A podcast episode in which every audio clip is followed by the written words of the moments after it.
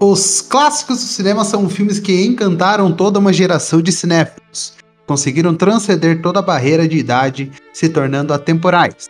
Em qualquer quesito que seja, o filme deve ser lembrado. E o clássico que apresento hoje para vocês é A Lista de Schindler, filme americano lançado no dia 15 de dezembro de 1993. A Lista de Schindler foi dirigido e produzido por Steven Spielberg e escrito por Steven Zaillian. É baseado no romance de 1982 Schindler's Ark do romancista australiano Thomas Keneally. O filme segue Oscar Schindler, um empresário alemão dos Sudetos que hoje, junto com sua esposa Emily Schindler, salvou mais de mil refugiados judeus holandeses do Holocausto, principalmente poloneses, empregando-os em sua fábrica durante a Segunda Guerra Mundial. É estrelado por Liam Neeson como Schindler, Ben Kingsley como contador judeu de Schindler, Itzan Tern e Ralph Fiennes como oficial da SS Amon Guth. As ideias para um filme sobre Schindler Juden, que é os judeus de Schindler, foi, foram propostas desde 1963.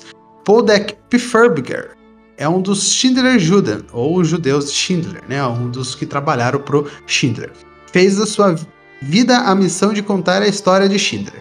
Spielberg ficou interessado quando o executivo Sidney Sheinberg enviou a ele uma resenha sobre a Schindler's Ark. A Universal Pictures comprou os direitos do romance, mas Spielberg, sem saber se estava pronto para fazer um filme sobre o Holocausto, tentou passar o projeto para vários outros diretores antes de decidir dirigi-lo.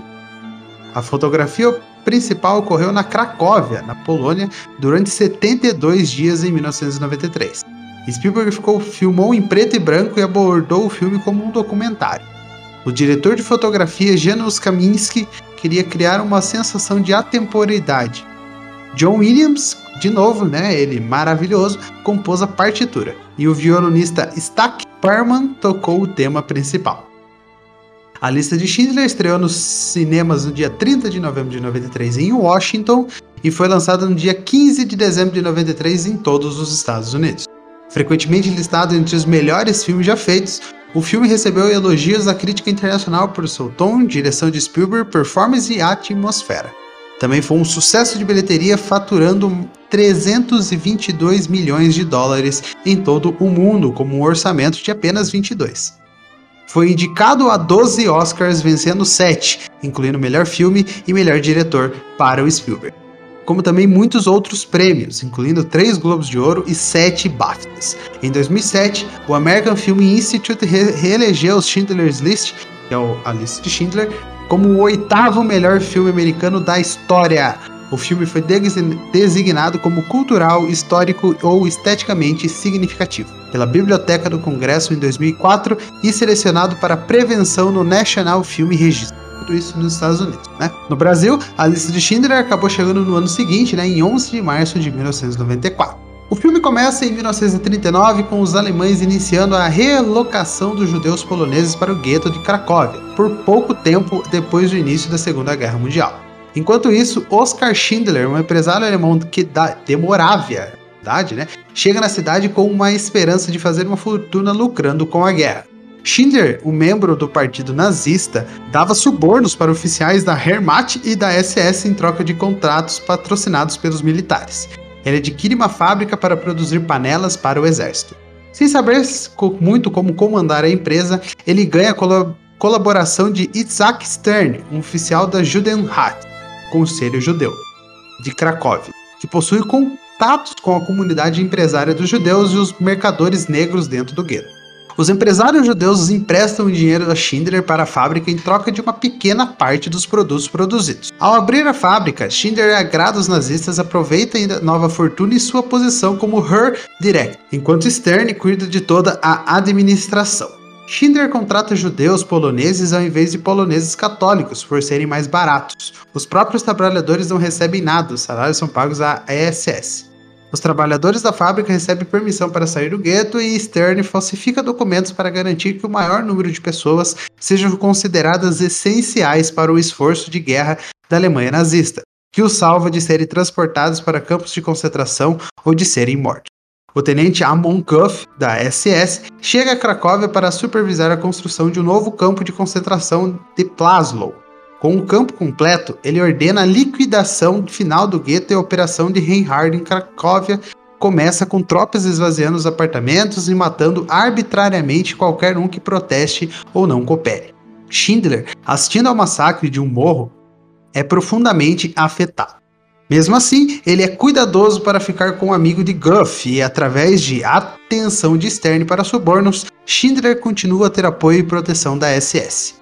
Durante esse período, Schindler suborna Guff para que ele possa construir seu próprio subcampo para seus trabalhadores, para sua fábrica continuar funcionando e para proteger os judeus de serem randomicamente executados.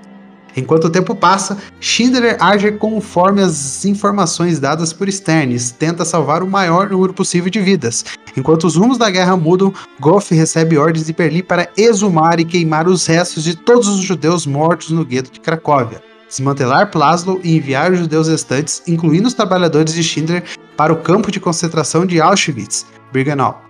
Em um primeiro momento, Schindler se prepara para deixar Cracóvia com toda a sua fortuna. Ele não consegue fazer isso, todavia, e, e prevalece sobre Goff para permitir que ele mantenha seus trabalhadores para levá-los a uma fábrica em Schwittau, Brinitz, sua cidade natal, longe da solução final em funcionamento da Polônia ocupada. Goff eventualmente consente, porém cobra grandes subornos para cada trabalhador. Schindler e Stern fazem uma lista de trabalhadores que serão mantidos longe dos trens de Auschwitz.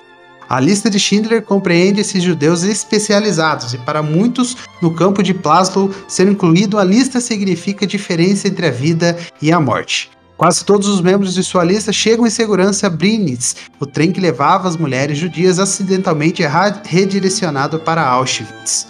Ao saber disso, Schindler vai imediatamente para o campo. Com a intenção de resgatar as mulheres, ele suborna o comandante do campo, Rudolf Hope, com diamantes.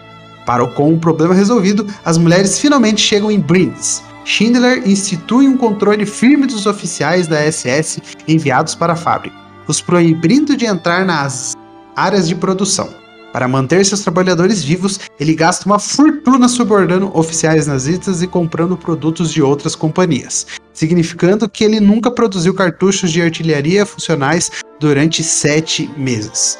Seu dinheiro acaba quase ao mesmo tempo que o exército alemão se rende, encerrando a guerra. E é isso que o filme basicamente significa uma luta, né? Mesmo que no começo ele vá com a intenção de ganhar dinheiro, ele vá com a intenção de ficar rico, Uh, e ganhar toda a sua influência com a Segunda Guerra Mundial, ele acaba se tornando família das pessoas que ele protegeu. Então, só da pessoa, só do Schindler, né, ter salvo mais de mil pessoas durante esses assassinatos horríveis, cruéis que os nazistas fizeram em 1939 até 1945, é, já coloca o nome dele na história. Ainda mais, tudo o que o Spielberg conseguiu trans transcender em tela, preto e branco, toda a sua narrativa, baseado também no livro, é maravilhoso. E para você que nunca assistiu A Lista de Schindler, é um filme que é para você assistir, não assistir de, sabe, uh, sem, sem saber o que você tá vendo, você precisa entender, colaborar com a história, porque é um filme pesado, é um filme tenso, é, mas a história ali contada é, é a história nossa, a gente não pode esquecer isso nunca, porque eram pessoas, pessoas vivendo tudo isso, esses tempos cruéis, horríveis e que espero que eles estejam em um lugar melhor hoje, hoje, né? E as famílias dessas pessoas, os que conseguiram sobreviver a esse holocausto, né? A esse massacre alemão, é, estejam bem. Como eu disse no começo do filme, o List Schindler então foi indicado a 12 Oscars, ganhando como melhor filme, melhor diretor, melhor roteiro adaptado, melhor trilha sonora original, melhor montagem, melhor fotografia, melhor direção de arte. Ele também foi indicado, mas acabou perdendo, como melhor ator por Liam Neeson, melhor ator coadjuvante por Ralph Fiennes, melhor som, melhor maquiagem e melhor figurino.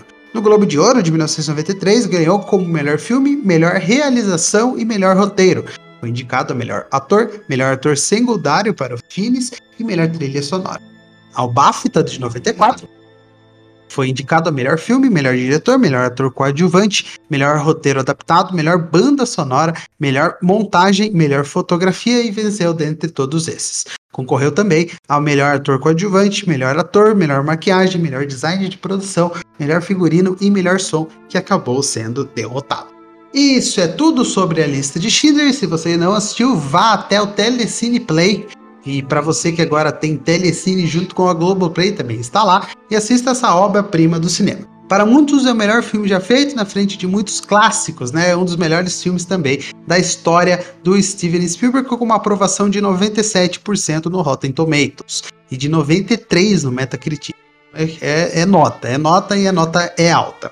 E se você quer escutar mais sobre os clássicos do cinema, fique ligado que toda quinta-feira vai ter programa novo quentinho para você. Siga os arroba clássicos do cinema no Instagram e os clássicos do cinema em todos os agregadores de podcast. Vejo você novamente com mais um clássico semana que vem. Um abraço, tchau, tchau.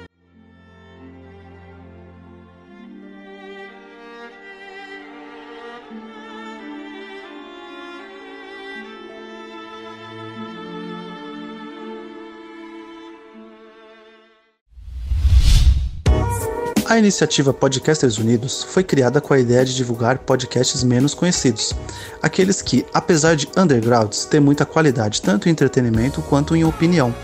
Por aqui você tem a chance de conhecer novas vozes que movimentam essa rede. Então entre lá no nosso Instagram, o arroba Podcasters Unidos, é só escolher e dar o play.